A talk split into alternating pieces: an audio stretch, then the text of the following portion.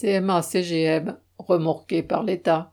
Le 8 mai, CGA-CGM a racheté la division transport et logistique du groupe Bolloré pour 5 milliards d'euros. La compagnie maritime, déjà troisième mondiale dans le transport de conteneurs, devient ainsi l'une des premières dans le transport maritime, terrestre et aérien. Ces trois dernières années, CMA-CGM a fait plus de 40 milliards de profits. Il a dépensé 36 milliards d'euros pour acheter des équipements portuaires, des remorqueurs, des entrepôts, des avions, des bateaux et des trains partout dans le monde. CMA-CGM est entré dans les médias se payant le quotidien La Provence, puis une participation dans M6 et le 28 mai, le quotidien économique La Tribune. Il est aussi entré dans le transport de voitures, les ferries, le fret aérien, les satellites. La liste est aussi longue que les commentaires élogieux des médias et des ministres, qui ne peuvent pourtant cacher que cette brusque fortune vient d'un vol manifeste. Les profits monstrueux de CMA-CGM, comme ceux de ses deux concurrents et partenaires Maersk et MSC, ont découlé de leur activité dans le transport maritime et du fait qu'ils ont multiplié leur prix par dix en profitant de la situation de crise post-Covid. Les médias sont en revanche plus discrets sur la façon dont la compagnie en est arrivée à pouvoir ainsi taxer le commerce mondial. La famille Saadé, propriétaire et dirigeante de CMA-CGM, armait en 1978 un seul navire sur la ligne Beyrouth-Marseille.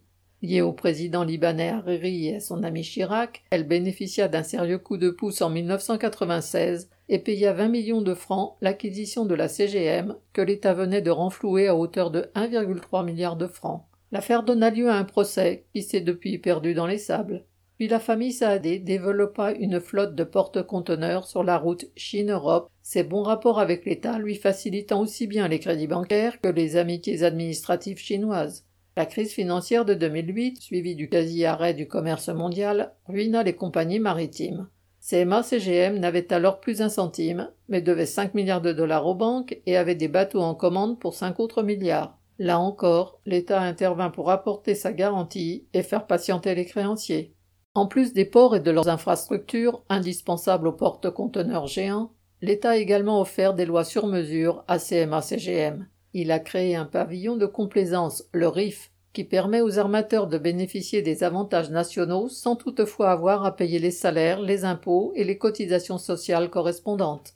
Les matelots recrutés de par le monde sont ainsi payés au tarif du pays dont ils viennent, et évidemment pas suivant les bénéfices de l'armateur. Étant désormais en grande majorité des travailleurs indépendants, ils peuvent être débarqués sans préavis, comme en 2008, ou au contraire être contraints de rester à bord 18 voire 24 mois, comme lors de la pandémie.